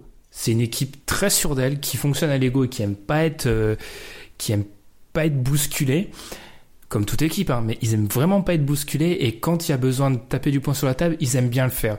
Là, ça fait quand même des mois qu'on annonce cette confrontation-là. On a tout le monde en bonne santé. Je vois quand même gros comme une maison pour les Warriors le moyen pour eux de s'affirmer clairement dans cette série. Surtout, comme tu l'as dit Tom au début de la séquence, c'est ou Alan, je sais plus, désolé. C'est la première grosse série pour ces Warriors de Kevin Durant. Kevin Durant, l'année dernière, le run de playoff, soyons honnêtes, c'était la croisière s'amuse. Enfin, c'était vraiment tranquille. Là, c'est la première fois qu'on leur annonce un- une vraie opposition qui peut les mettre en difficulté. Donc, pour moi, ça va être très rapide parce que je vois bien les Warriors euh, en profiter pour vraiment s'affirmer. J'ai peur que Kevin Durant, je l'ai déjà dit, il n'y ait aucune solution. Donc, j'hésite entre le 4-1 et, et le sweep. Mais je pense que je sais pas si je pense pas donner le sweep parce que ça serait manquer de respect aux Rockets qui sont une équipe fabuleuse. Mais les autres en face sont c'est les Avengers. Personne d'accord avec le 4-1 qui penche vers le 4-0. Je me dis que les, Warriors aussi, autant c'est une équipe avec de l'ego, autant c'est une équipe qui, on l'a bien vu sur les, les deux premiers, les deux premiers tours, les matchs qui perdent sur les deux premiers tours. Alors certes, l'équipe d'en face fait un gros match, mais il y a des fois où t'as l'impression qu'ils ont pas envie de gagner. Mais j'ai Là, peur ils que auront envie, là. Cette version, ouais, cette version-là des Warriors, je pense pas qu'on l'aura dans, dans cette série. Vas-y Tom, Mm. lance-toi. Ah, moi, je pense que, je pense quand même, euh, un 4-2 parce que je pense qu'il y a un match où Houston va mettre une vingtaine de 3 points, je pense. Et ils vont tenir comme ça. Je pense un 4-2, je les vois gagner un des deux à la maison et, euh, perdre en 6. Moi, je vais dire 4-1. Je les vois, euh, je vois les Warriors tout de suite euh, prendre l'avantage. euh, Houston qui arrive à, rebondir un peu, puis après, le rouleau compresseur se met en marche. Tu gagnes pas à l'Oracle et ils finissent ça à l'extérieur. C'est pour ça que j'avais parlé de du faux avantage du terrain pour quand t'es pas pas favori de la série. Les Rockets, comme pour les Celtics, j'ai énormément de mal à les voir gagner leurs deux premiers matchs à domicile contre ces Warriors là. Et ensuite t'es dos au mur parce que tu vas jouer à l'Oracle, qui est probablement une des salles les plus dures à, si ce n'est la plus dure où aller gagner en NBA. Parce que en plus l'avantage du terrain euh, à Houston, c'est pas l'avantage du terrain à Boston. Hein. Pour moi, il est beaucoup moins déterminant. Donc euh, c'est ça qui me fait pencher en, faveur des, Warriors. Rien d'autre à ajouter. Donc en- encore une fois, euh, tome 4, Warriors, Cleveland. Ou encore euh, nous dire qu'on qu'on aime trop les Warriors. mais- Mais moi, je, moi, je l'ai annoncé, je l'ai dit. Je pense que je dois surestimer les. Je pense que je j'ai conscience de sous-estimer peut-être les Rockets, mais ils me font trop peur les Warriors. Et en, et en plus, on a plus de 30 minutes de débat sur cette série. J'ai même pas parlé de James Harden et du fait que je n'ai aucune confiance en lui dans un, un match important de, de playoff. Oula. On connaît ton amour envers euh, James Harden. C'est, j'appelle ça des, des, des, des faits qui, qui sont on, ne parlons pas de ces deux premiers tours qui sont euh, très très en dents de scie. Hein. Il y a quand même eu des matchs où il est passé en dehors de ces, de ces premiers tours. De, durant ces deux premiers tours, il y a des matchs. Je vais remettre les mots dans le bon sens. Durant ces deux premiers tours, il y a des matchs où il est passé un peu à travers. Et je, je fais. Voilà. Mais ils ont Chris Paul cette année, tu vois. L'année dernière, il l'avait pas, donc euh, quand il est, quand il passe à travers, t'as un Hall of Famer à côté, ça limite la casse, mais ça reste. Euh, en face, tu, mais tu gagnes pas, tu gagnes pas avec un seul Hall of Famer sur le terrain. C'est pour ça qu'ils avaient perdu contre San Antonio l'année dernière. Tu vois, là cette année, je pense pas qu'ils auraient perdu contre San Antonio. Juste, là on parle pas, on parle des Warriors en face. En fait, on parle des Avengers comme t'as dit. C'est un argument d'autorité. Oui, c'est les Warriors. Bah, c'est horrible, mais bon, qu'est-ce que tu veux dire? Et pourtant, les, les, les Rockets sont une équipe élite. Bah hein, oui. C'est, c'est l'une des meilleures équipes. Enfin, pour moi, c'est une équipe qu'on peut mettre entre guillemets sur le au rang de Cleveland l'an dernier. Hein. Mais qu'est-ce que tu veux leur balancer de plus En gros, c'est ça.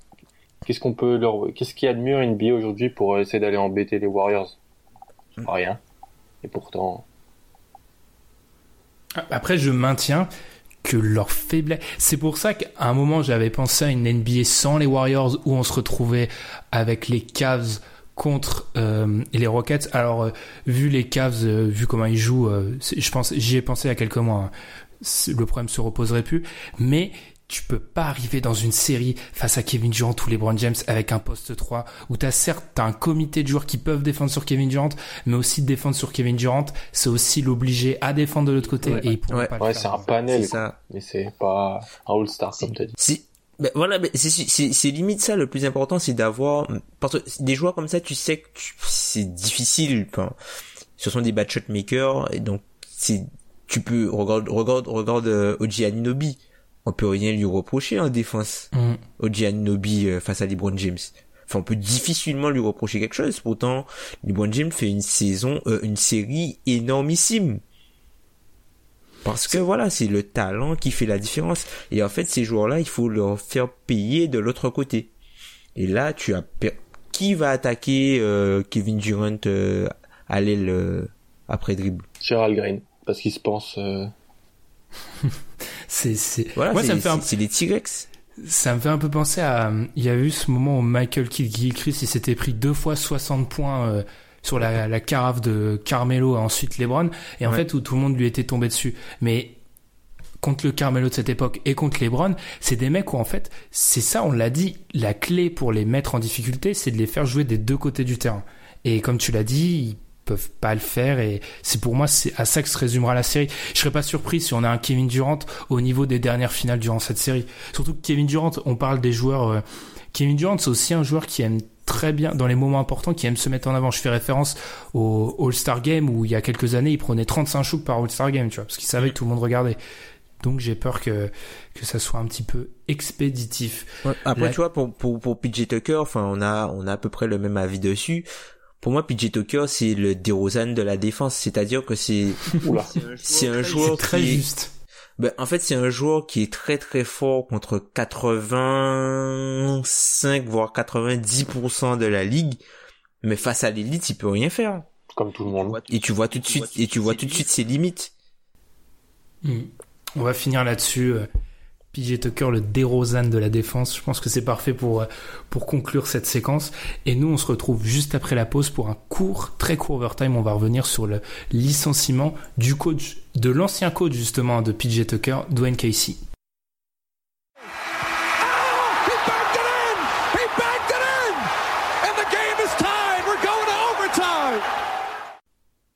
c'est la grosse info euh, qui a suivi de quelques jours hein, l'élimination, le coup de balai des, subi par les Raptors à l'occasion des demi-finales de conférence face aux Cavs, le licenciement de Dwayne Casey, qui est quand même, et c'est là, c'est, je sais pas s'il faut rigoler ou pleurer, qui avait reçu le trophée de coach de l'année de la part des coachs et qui va quand même pas être bien loin hein, du, titre de, coach de l'année de la part de l'ensemble de la NBA, hein, et je fais référence à Arthur là qu'on salue, qui d'ailleurs qui a dit quelque chose de très juste sur Twitter, qui a dit qu'encore une fois ça illustre bien la bêtise de mettre les trophées après la saison, parce que tu sais jamais ce qui peut se passer. Et en l'occurrence là on pourrait se retrouver avec un coach sans équipe qui gagne le titre de coach de l'année. Parenthèse fermée. Alan, qu'est-ce que tu en penses de ce licenciement? Est-ce que c'est pas une victime collatérale? Si, totalement. c'est facile. Tu t'es bloqué euh, financièrement et sur le long terme avec des gros contrats. Tu peux pas euh, te séparer des joueurs qui ont été défaillants, donc tu te sépares du coach. C'est toujours plus simple. Parce que tu ne peux pas te séparer des gros contrats et changer l'équipe. Même analyse, Tom Ouais, bah c'est c'est le fusible. Il fallait changer quelque chose. Le coach c'était la chose la plus simple à changer. Euh, bon courage à la personne qui va reprendre ce job-là puisque je vois pas en fait. Enfin, en gros, la personne qui va reprendre le job a 15% de chance pour moi de faire mieux que Casey et 85% de chance de faire soit moins bien, soit juste la même chose. Puisque c'est un problème d'effectif. C'est un problème de mental. Il leur faut le, il leur faut un, un problème psychologue. d'effectif aussi, euh, Ben. Il leur faut pas un coach, il leur faut un psychologue. Ben, il y a, non, il y a non. quel joueur, il y a aucun joueur élite dans cette équipe. Oui, mais au moins entre être un joueur élite et pas être capable de mettre un tir à trois points contre les Cavs sur ces trois dernières années en playoff, je parle de Demar DeRozan, il y a quand même, j'estime, un entre-deux qui peut être trouvé. Non, par rapport à l'effectif, c'est vrai que l'effectif pose problème et je pense qu'aussi euh, personne fera mieux que, que Casey, surtout sur sa saison régulière cette année qui avait été étincelante. Après, c'est l'éternel débat. Euh, où on place le curseur entre l'importance de la saison régulière et des playoffs. Et en l'occurrence, vu qu'il y a pas mal d'échecs euh, récemment et de performances vraiment, vraiment douteuses des Raptors en playoffs ces dernières années, Masai Ujiri et le, proprio, ils ont décidé de, de placer le curseur sur les playoffs et de, de faire sauter, de faire sauter Casey, qui en soi est pas la solution. hein. Je suis d'accord avec vous, mais je sais même pas si ça va être un électrochoc suffisant pour cette équipe. Moi, j'ai une question. J'ai une question pour vous. Si l'an dernier, ils sont dans l'autre tableau, ils se font sweeper comme cette année par les Cavs, mais en finale de conférence, est-ce qu'on en parle différemment? Est-ce qu'il est toujours en poste quasi? Eh ben, justement, mon problème, justement, vis-à-vis de cet argument, c'est que, désolé, je vais être, on va perdre notre petit logo euh, sans insulte. J'en ai rien à foutre de, de où ils perdent et comment ils perdent. Euh, justement, j'en ai rien à foutre de où ils perdent, c'est comment ils perdent face aux Cavs. Ouais, Et ça. en l'occurrence, je vais faire une simple comparaison, hein, mais les Pacers, et même si on peut remonter aux Pacers des années Paul George, Danny Granger, etc., ils ont toujours perdu contre les Cavs, mais ils ont toujours été vaillants. Les Raptors, ils se désintègrent contre les Cavs. C'est ça le problème. Ils peuvent perdre, ils, peuvent perdre à n'importe quel moment. On peut même, on peut même euh, remélanger la NBA Est-Ouest. Ils peuvent perdre en finale NBA. Ça m'est égal. C'est la façon dont ils perdent qui est à chaque fois décevante, voire honteuse. Oui, c'est ça, il n'y a aucune honte à perdre contre euh, un mec qui s'appelle LeBron James. C'est, comme tu l'as dit, la manière, ce que tu montes, les attentes qu'on avait. Toute l'année, tu dis que tu joues différemment, que tu changes, que tu changes quelque chose, que tu reposes Laurie en même temps. Et on arrive, et en fait, c'est la même chose. On a parlé assez la semaine dernière. C'est ça, on ne leur demande pas de gagner, on leur demande même pas de, je sais pas, de les pousser en sept matchs. On leur demande juste, voilà, de, d'être, euh, de jouer à leur niveau, de jouer à leur niveau de saison régulière. Je leur demande même pas de surjouer par rapport à la saison régulière, parce qu'il y a pas toutes les équipes sont pas en capacité de faire ça. Mais jouer à votre niveau de la saison régulière, c'est pas trop leur demander. S'ils jouent à leur niveau de la saison régulière, cette série-là, ils peuvent la pousser en 6, disons, parce que les Cavs étaient très forts. Mais tu gagnes le 1, Ouais, le match 1, ils Oui. doivent jamais le perdre. Le match 1, ils doivent jamais le ça. perdre. C'est- Le match 1, il est symbolique des, des Raptors en playoff. Et ça me fait pas plaisir de taper sur une équipe comme ça. Mais il est tellement symbolique parce que je parlais avec Alan justement, qui sera témoin pendant ce match-là. Et tu voyais aux attitudes, à l'attitude des mecs des Cavs, à un moment, ils sont à genre moins 10, moins 12.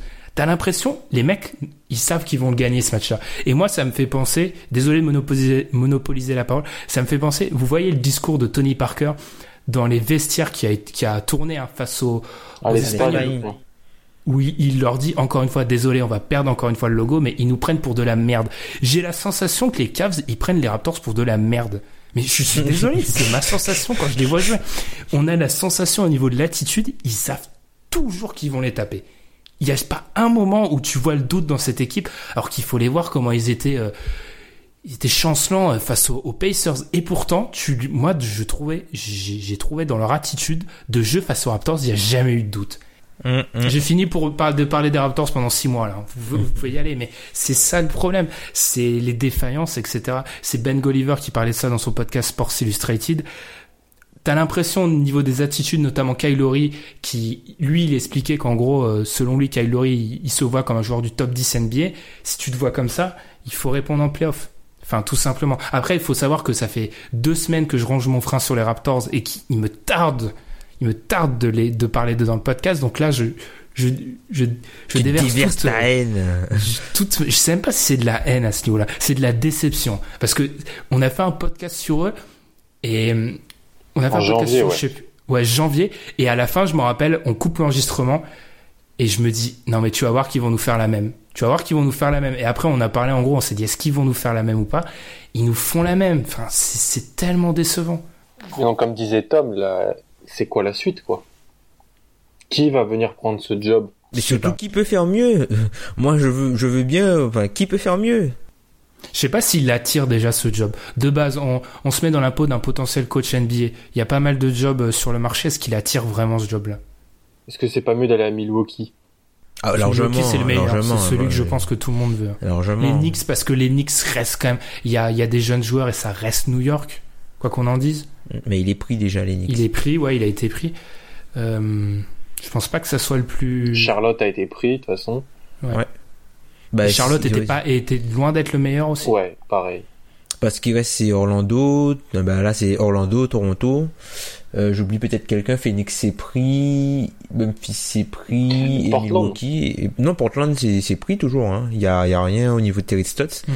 Donc, c'est- ce sont les trois jobs pour l'instant qui sont. Euh, bah, qui restent sur le marché. Mhm. À voir. Non, Sachant mais. qu'Orlando, tu peux te dire aussi que t'as le, t'auras potentiellement du cap, t'as les gros contrats signés avant qui vont se libérer à moyen terme, t'as un choix de draft. Ouais. Après, si si, si tu as un coach qui pense être capable de les, de les remuer, d'arrêter de voir les- le même scénario se répéter tous les ans, tu le prends. Parce que si tu prends juste sur la saison régulière, c'est une top 6, top 5 équipe NBA. C'est juste qu'ils ne le montent jamais en playoff. Sinon, faut attendre que les LeBron James se tire.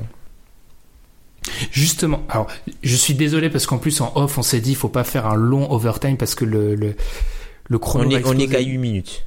On est qu'à 8 minutes et puis on est on sort ce podcast le dimanche donc euh, voilà vous l'écoutez en pendant votre brunch. Enfin je sais pas s'il y a des gens qui brunchent. Bref, est-ce que si on retire on, dans un univers alternatif où LeBron ne joue plus à NBA, je sais pas ce qu'il fait, il joue au football américain avec les Browns, est-ce que vous auriez mis les Raptors comme favoris à l'est en entrant en playoff? Je Oui. sais même pas. Moi, oui. Non.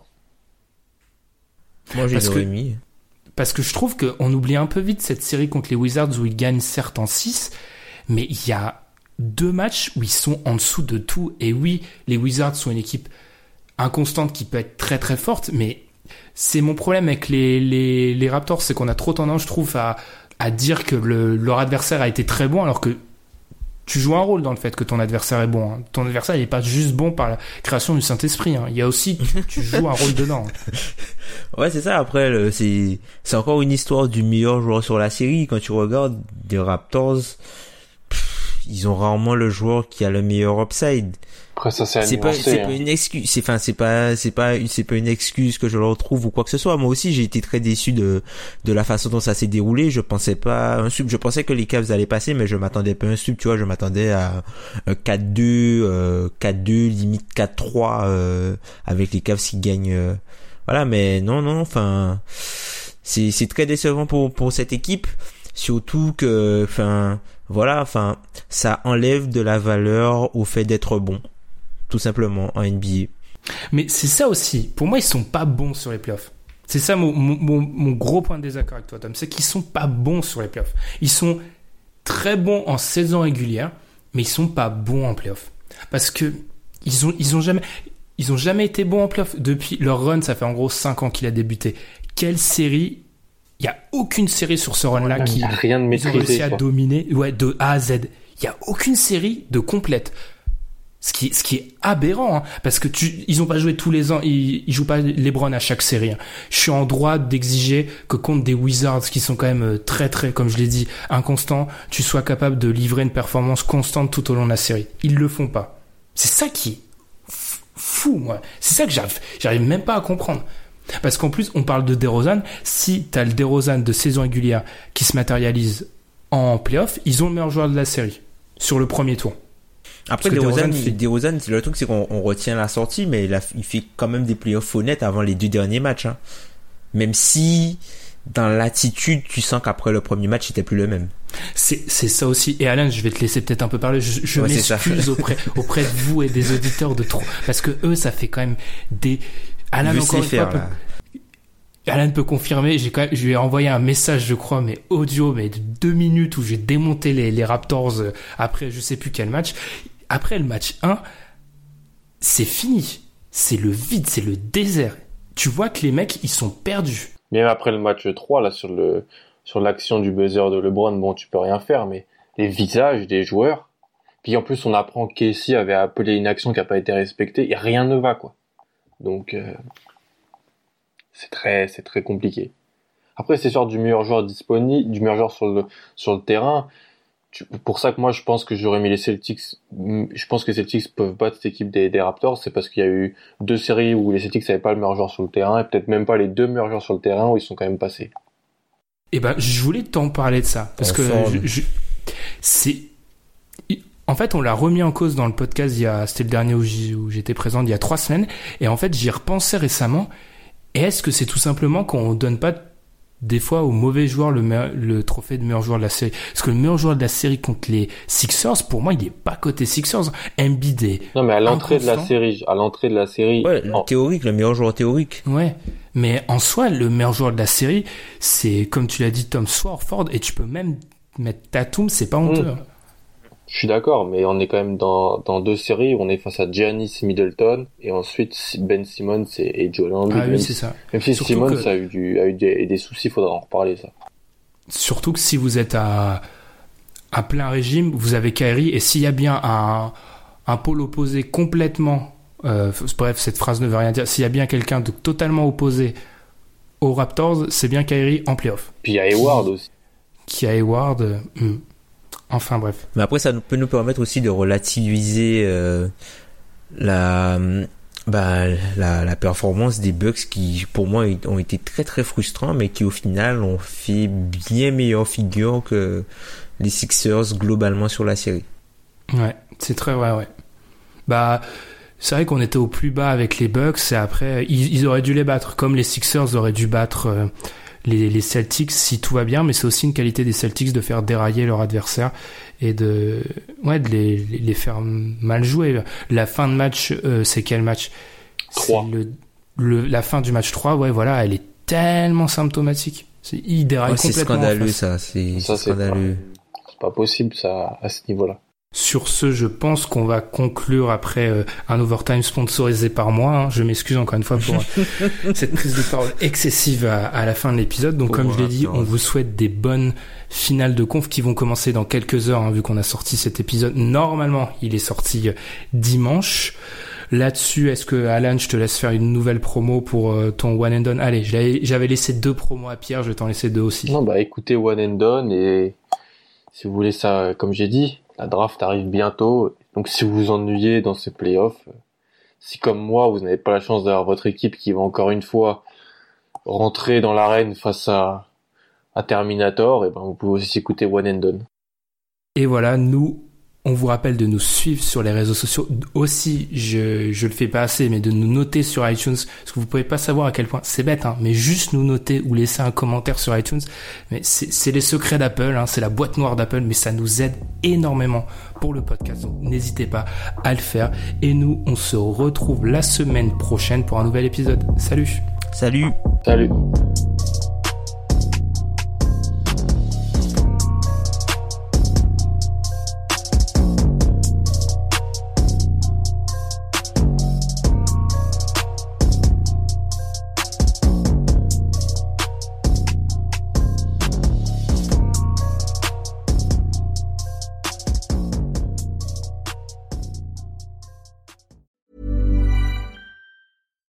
Deserves the best, and there's no better place to shop for Mother's Day than Whole Foods Market. They're your destination for unbeatable savings, from premium gifts to show-stopping flowers and irresistible desserts. Start by saving 33% with Prime on all body care and candles. Then get a 15-stem bunch of tulips for just $9.99 each with Prime. Round out Mom's menu with festive rosé, irresistible berry chantilly cake, and more special treats. Come celebrate Mother's Day at Whole Foods Market.